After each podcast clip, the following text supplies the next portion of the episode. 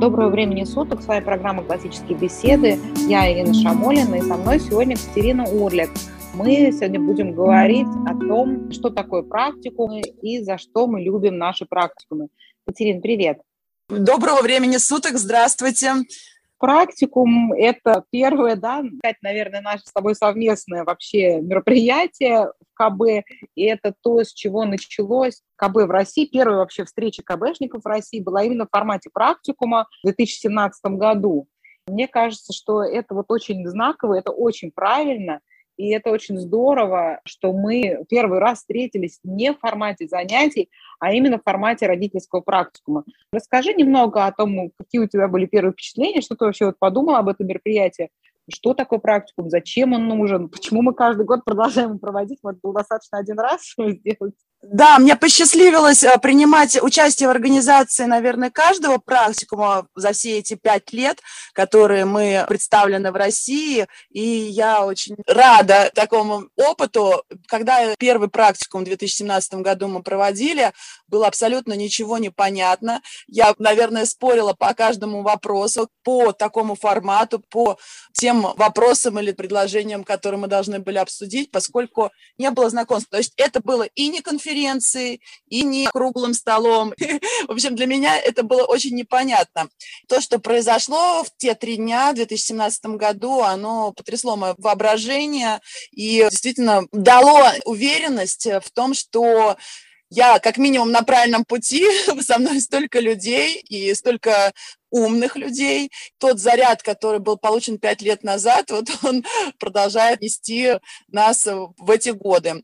Несмотря на то, что формат практикума все время менялся, мы все время искали, делали, наблюдали за тем, что происходит и какие, скажем так, требования или такие потребности у наших участников есть, и пытались совместить наши учебные задачи, задачи сообщества с тем, что хотят люди. Да, я тоже очень хорошо помню этот первую практику, было потрясающее мероприятие, ни на что не похожее.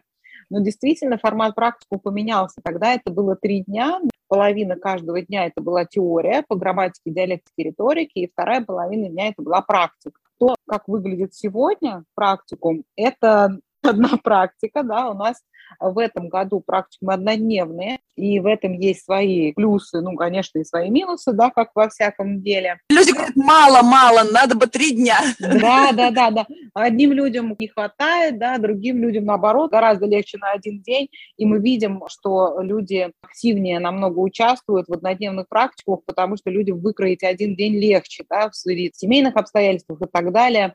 В этом есть такой для, наверное, все-таки большей части участников плюс в том, что однодневный, но для некоторых участников минус. Во-первых, не хватает общения, но можно сходить на несколько практикумов. Кстати, очень многие так и э, делают, приходят на несколько практикумов. Да, очень, очень правильно это поддерживаю. И вообще можно организовывать просто встречи родителей и вне практикумов, мамские встречи, семейные встречи, у нас есть лагеря КБ, да, то есть форматы для общения есть еще другие. Но таким вот э, минусом нового формата практикум для новичков я бы назвала отсутствие теории, да, то есть прийти на практикум абсолютно неподготовленному человеку, конечно, все равно будет интересно, все будет здорово, новый формат, но будет довольно сложно получить полноценный эффект от этого мероприятия, если не провести да, домашнюю подготовку, не ознакомиться все-таки с тем, что такое классические беседы, какой образовательной модели мы придерживаемся, в чем ее суть, почему она такая, да, и не иметь представления о том, как все это будет выглядеть, на что это будет похоже. И это вот, очень правильно, плане... с другой стороны, Ирина, хоть это и минус, ага. как ты говоришь, но это очень правильно. Мы все эти годы шли к пониманию того, что же такое вызов. Да? Изюминка программы «Классические беседы» является курс «Вызов». И вот все эти годы мы пытались показать, что такое вызов на этих практикумах. И в этом году, помимо того, что мы, собственно, делаем, а именно моделируем беседу на практикумах, мы предлагаем и сам подход, да, как на вызове, когда ребенок, ученик, студент готовится готовится к мероприятию, к семинару, ищет факты, смотрит теорию и приходит уже с тем, чтобы попрактиковать, чтобы выразить то, что он нашел и изучил к этому моменту. Да, безусловно, это огромный плюс. Прочувствовать на себе прям реально, вот что это такое, да, что это за формат совместной интеллектуальной работы, который предлагает практикумы. Там немножко, давай пару слов скажем о том, как устроены практикум этого года. Да, идет 7 часов, ну, включая один час на обед, соответственно, 3 часа и 3 часа. Да. Из этих 6 часов 3 часа они посвящены обсуждению логического объекта по пяти ключевым навыкам на трех возрастах, на возрасте ребенка грамматики, диалектики и риторики. Мы вначале обсуждаем немножко в целом да, классическую модель, и в конце мы немного обсуждаем сообщество, да, обсуждаем учебный треугольник, родитель, инструктор или ведущий и ученик, как тоже инструмент классического образования. Вот примерно такая структура нашего практикума, то есть вначале идет небольшая теоретическая часть классического образования, но она тоже подается не в лекционном формате. Мы вместе обсуждаем диаграмму, на которую мы любим смотреть, которая изображает связь да, наших треков в вызове, кольце грамматики, диалектики, риторики и словословия, да, вообще вот взаимосвязи внутри этой диаграммы. И родители сами могут попробовать, сами могут поучаствовать в этом обсуждении под руководством ведущего практикума. Да? То есть это вся теоретическая часть практикума, как бы теоретическая часть практикума, она на самом деле тоже носит вот такой вот практический характер. Да, мы как Сократ предлагаем маевтику, да, мы предлагаем вспомнить все, что мы до этого знали, и вот таким образом пообсуждать этот круг, который мы, да, много раз видели, много раз тоже на других практиках обсуждали, но чаще это было все-таки, да, в одну сторону. А здесь мы моделируем беседу и говорим о том, как этот круг, как эта диаграмма соотносится с нашей жизнью, с реальностью, с тем, что мы делаем сами со своими детьми в нашей семье. Да, Катерина, давай немножко пару слов скажем о том, что за такие пять ключевых навыков, почему на них такой фокус в этом году, почему мы их практикуем, как вообще они связаны с беседой. Да, в предыдущие годы мы обсуждали логику, историю, латынь, математику, экспозицию, то есть мы в основном были сфокусированы на областях знаний. В этом году мы делаем акцент на области знаний естественной науки, но сам такой огромный акцент, фокус практикума – это практика навыков, пяти ключевых навыков. В большинстве подкастов, эфиров и вебинаров мы посвятили очень много времени обсуждению тривиума, топосом и каноном. А вот пять навыков у нас, они не были подсвечены так ярко, поскольку казалось, что это очень очевидные такие навыки, все с ними знакомы, все их и так знают, все практикуют. Ну, что тут много говорить? А как оказалось в этом году, есть очень много даже о чем поговорить. Это пять навыков, они на странице 20 в руководстве основы обозначены, 20-21. Это называние, внимание, запоминание, выражение и повествование. Это те навыки, которые мы используем для изучения любого логического объекта, как Ирина любит говорить, то есть любого предмета, любого объекта, да, то есть которому мы дальше можем уже посвятить больше глубины, больше ширины, но для того, чтобы вот эта глубина и ширина состоялась в нашей беседе, для начала мы должны его так внимательно и увлекательно рассмотреть с разных сторон. Да, Катерина, давай напомним да, нашим слушателям или расскажем тем, кто первый раз это слышит, что у нас классическая модель предполагает три искусства и три ступени одновременно – грамматика, диалектика, риторика. На каждой этой ступени мы выделяем пять ключевых таких инструментов, пять основных инструментов работы.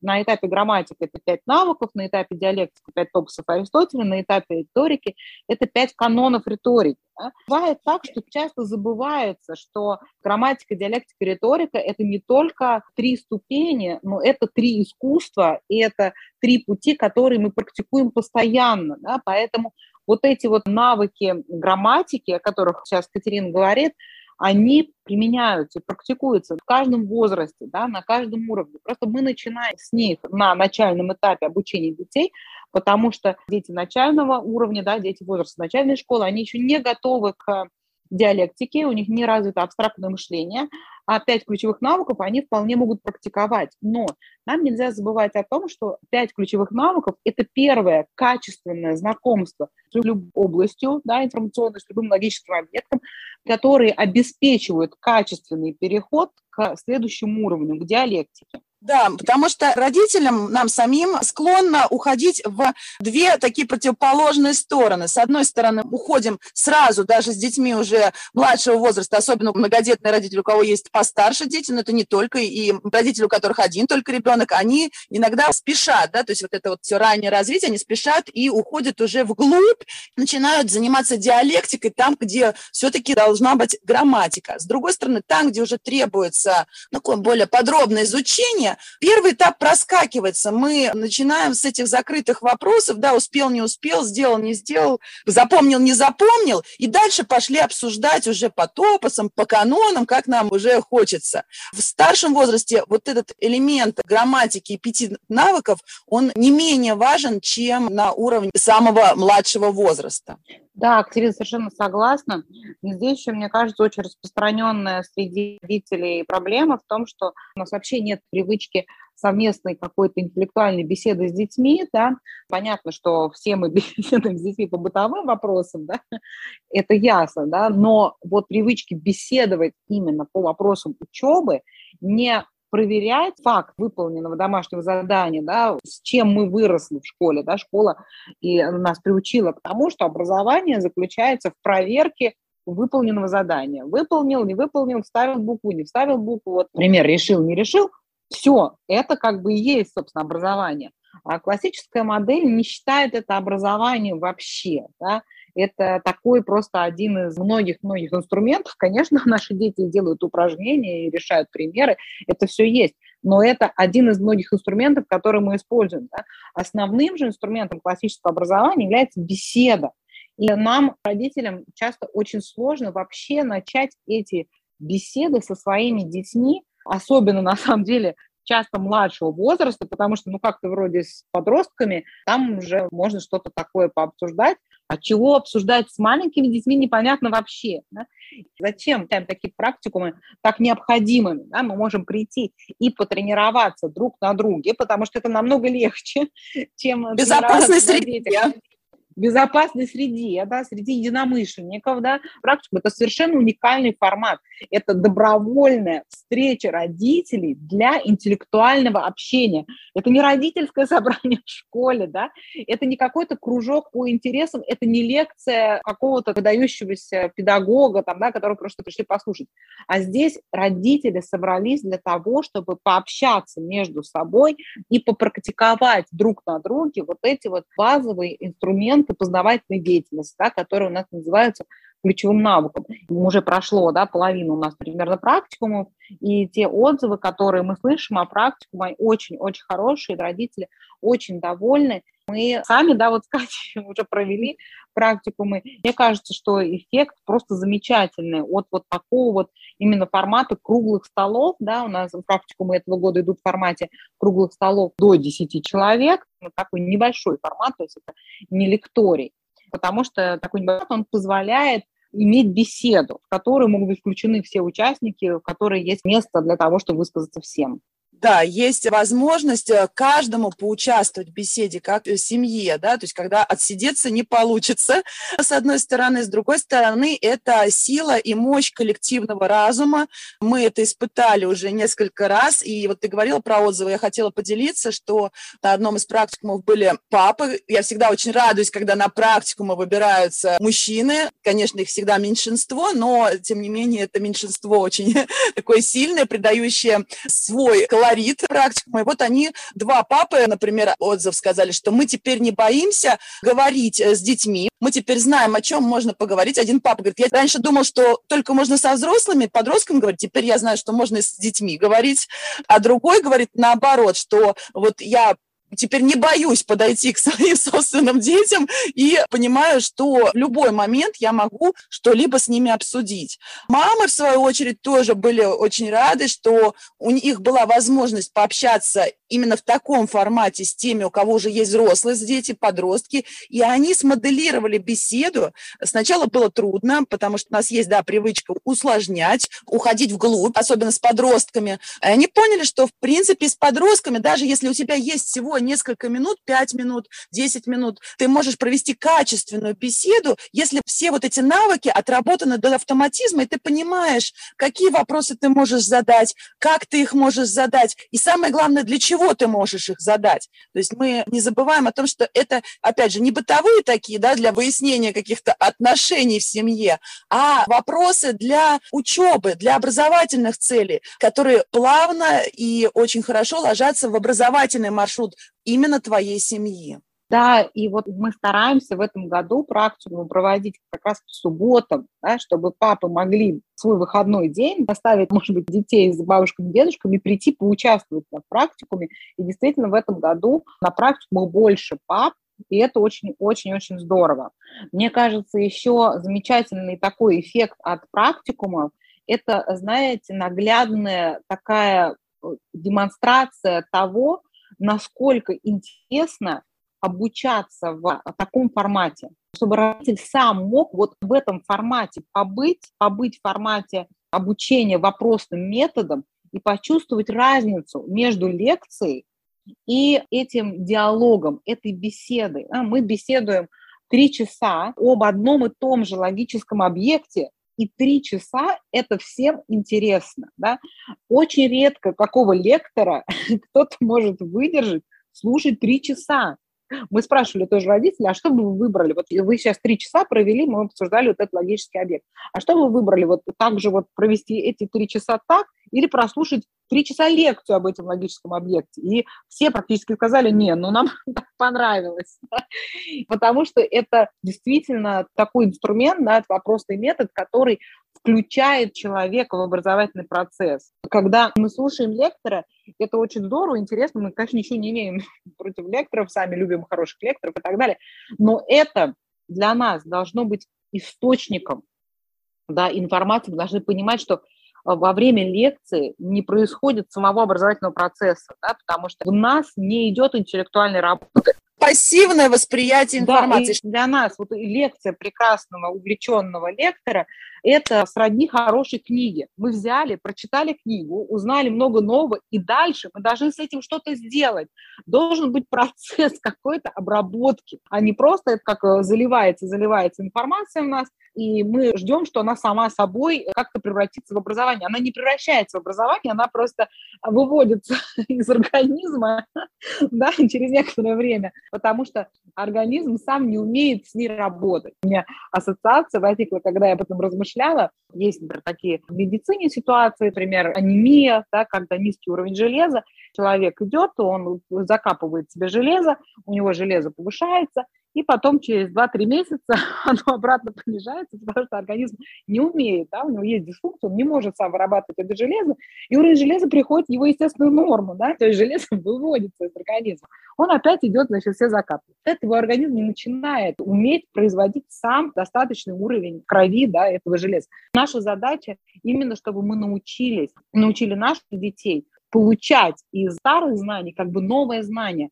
И во время вот этих бесед по обсуждению, да, по пяти ключевым навыкам, родители могут увидеть, как они, собственно, не имея никакой профессиональной подготовки, не имея предварительного изучения того логического объекта, который мы обсуждаем, на самом деле уже много могут сказать, да, уже много могут о нем совместными усилиями узнать, здесь на себе как бы испытать такой тоже удивительный эффект классического подхода, что в наших беседах с детьми, да, в наших интеллектуальных совместных беседах между родителями, мы, в отличие от лектора, да, в отличие от предметника какого-то, мы не ограничены своей областью знаний. При этой модели нам не нужно бояться быть детьми в общении, да, особенно это касается, на самом деле, подростков. Основная причина, почему многие родители возвращают детей в школу, в подростковом возрасте, потому что они чувствуют себя некомпетентными в многих предметных областях. Да. Классический метод не требует от нас высокого уровня компетенции, такого как там узкого специалиста в каждой области. Самое важное в классическом подходе – это вот эта совместная интеллектуальная работа, совместная беседа, в которой мы задаемся вместе вопросами и ищем ответы. Да, и наши вопросы, они не ограничены тем, что знаем именно мы. Да, мы их задаем, и мы вместе потом со своим ребенком пойдем найдем ответ, и это будет очень здорово, это будет совершенно замечательная совместная интеллектуальная вот деятельность такая. Да, вот то, что ты говорила по поводу твоей ассоциации, есть такой прекрасный термин энтропия, рассеивание энергии, да, происходит. Все вот эти курсы по повышению квалификации, они по факту даже не повышают квалификацию, а позволяют нашей квалификации остаться на прежнем уровне. Поэтому практикумы – это борьба с энтропией, борьба с тем, чтобы мы как минимум оставались на прежнем уровне в наших беседах, а для многих это будет таким хорошим не хочется говорить слово пинком, но почему-то оно мне прям просится на язык, да, то есть... Стартом, Катя, хорошим стартом хорошим стартом для того, чтобы начать эти беседы, их сделать насыщенными, качественными, именно не благодаря каким-то глубоким познаниям. Это не отменяется. Да, то есть мы не против хороших, глубоких, твердых знаний, мы наоборот только за это. Но это не должно стать препятствием в ваших беседах. Очень многие остаются на уровне вот драматического этапа только потому, что боятся идти дальше. А беседа, она хороший паровоз, который позволяет разогнаться, и те вопросы, которые появятся у вас совместно с ребенком, здесь как раз интересно то, что вот этот логический объект, он может родить, как представьте, такой круг, шар, с которого торчат не иголки, как у ежика, а стрелочки в разные стороны. И это вопросы, мы можем какие-то части увидим, какие-то части не увидим, какие-то увидит ребенок. А если в эту беседу включатся и другие члены семьи, так вообще замечательно. Вот этот шар, он будет более таким усыпанным этими стрелочками и позволит дальше увидеть, что интересно ребенку. Иногда наш интерес, который возникает, он знаете, такой очень доминирующий, да, да, наверное, тебе будет интересно вот это. А вопросный метод в беседе, он позволяет увидеть реальный интерес ребенка, то, что ему действительно в данный момент времени больше всего хочется заниматься. И это тоже позволяет усилить вот такую связь со своим ребенком, в семье усилить, да, то есть пресловутая фраза «идти за интересом ребенка», она здесь выражается в какой-то, на мой взгляд, самой правильной и самой грациозной манере. Мы действительно видим, что ребенок знает, что не знает, и что его интересует, что не интересует, и дальше мы из этого можем делать какие-то выводы и устраивать следующие беседы. Да, Катя, совершенно согласна. Беседа – замечательный инструмент, для того, чтобы вообще узнать, что вообще в голове у ребенка. Понятно, что мы хорошо достаточно знаем его предпочтения бытового характера, что он там любит убирать кровать, не любит мыть посуду и так далее. Какие предпочтения его в интеллектуальном плане, кроме как через беседу, на самом деле это узнать довольно трудно. Да? Это замечательный совершенно инструмент построения более близких отношений и вообще изучения своих детей в этом смысле классическая модель, она настолько органична для родителей, приоритетом которых является воспитание, что, мне кажется, ну, вообще невозможно ее не полюбить. Да, и я хотела добавить вот в заключение беседы про то, что мы говорим о беседе, но в пяти ключевых навыках еще есть очень важные два навыка, которые иногда выпадают тоже. И Самое интересное во всех этих пяти ключевых навыках – это то, что мы, как родители, должны их полностью себе усвоить, да, и понимать, что, может быть, в каких-то случаях мы все пять не будем использовать, но мы должны знать о них, о всех пяти. И вот два навыка – это выражение и повествование, они могут быть использованы в беседе, но таким несколько косвенным образом, да, то есть выражение. Мы очень много даем нашим детям творческой свободы, они рисуют и пляшут и поют, но не всегда это в связке с тем самым логическим объектом, которым мы изучаем, да, то есть у нас есть, э, как вы знаете, котлеты отдельно и что-то другое отдельно, а здесь мы э, должны обратить внимание, что после того, как мы поговорили, изучили этот объект, и во время этого, может быть, даже сразу, мы предоставляем ребенку выразить все, что мы наговорили в какой-то форме в форме ли песни, в форме какого-то скакания или модели, или танца. В форме вот. рассказа, а, да, повествования. А, повествование – это вот как раз в форме рассказа, когда мы просим пересказать или рассказать, придумать нарратив об этом логическом объекте. Опять же, у нас много детей, например, могут пересказывать каких-то прочитанных книг, но не в связке с тем самым объектом, который мы изучали. А вот все, что мы проговорили, давай теперь расскажи нам обратно, да, или своему младшему брату, или там бабушке. Вот этот навык рассказа, он тоже здесь очень хорошо практикуется. Ну, как и в обратную сторону, мы это очень тоже подробно обсуждаем, разбираем на практикумах, так что всех призываем, кто еще не побывал, или кто побывал только один раз на те доступные практикумы, которые у нас э, остались, пожалуйста, приходите. И вот здесь, мне кажется, имеет смысл поговорить о том, что не только приходите, но и делайте сами. У меня на всех практикумах родители в конце говорили, а как бы нам устроить такое у себя в сообществе? Все были так воодушевлены, и мы немножко говорили о том, как это сделать в своем сообществе. Это совершенно несложно, да, практику может провести любой, на самом деле, инициатор, да, и любая инициативная родители, все, кто был на практику, могли в этом убедиться, что это по абсолютно любому родителю, да, вот заниматься в таком формате, да, и любое сообщество, мы очень-очень рекомендуем встретить летом своим сообществом вот в формате нового практикума. Екатерина, спасибо большое, очень правильно смотреть на выражение повествования, поразмышлять о них именно как о видах познавательной деятельности. Потому что действительно мы привыкли, что, ой, ну ребенок занимается рисованием. Это совершенно что-то отдельное от образовательного процесса, да, ну такой предмет, да, который никак не связан с другими предметами, вообще никак, да. В классическом подходе этого нет, в классическом подходе связано все со всем. Да, поэтому для нас рисование, вот мы изучаем какой-то логический объект, да, имеющий визуальную форму, и когда мы предлагаем ребенку его нарисовать, да, мы, например, активно его рисуем на вызове альфа тоже, изучение его продолжается, потому что, чтобы нарисовать этот объект, ему нужно ребенку вникнуть в детали, да, да и взрослому, да любому, на самом деле, человеку. Вот вы представьте, да, чтобы что-то изобразить, да, вот что вы рассматривали, вам нужно еще более внимательно на это все посмотреть, чтобы ну, было похоже хоть как-то, да, то, что вы изображаете. Или повествование, да, чтобы что-то связанное об этом рассказать, нужно тоже провести дополнительную работу. Как правило, окажется, что предыдущего всего, что мы сделали, да, называние, понимание, запоминание, запоминание и выражение, окажется, что что-то не хватает там, да, и для того, чтобы нам сделать какую-то богатую, интересную фактуру, увлекательную рассказ, нам нужно еще какую-то информацию информацию найти об этом логическом объекте. Очень здесь вот важный момент, что в классическом подходе выражение и повествование являются инструментами познавательной деятельности. И возвращаясь к вопросу части в практику, мы всех хотим вдохновить на то, чтобы проводить практику в своих сообществах, активно в них участвовать.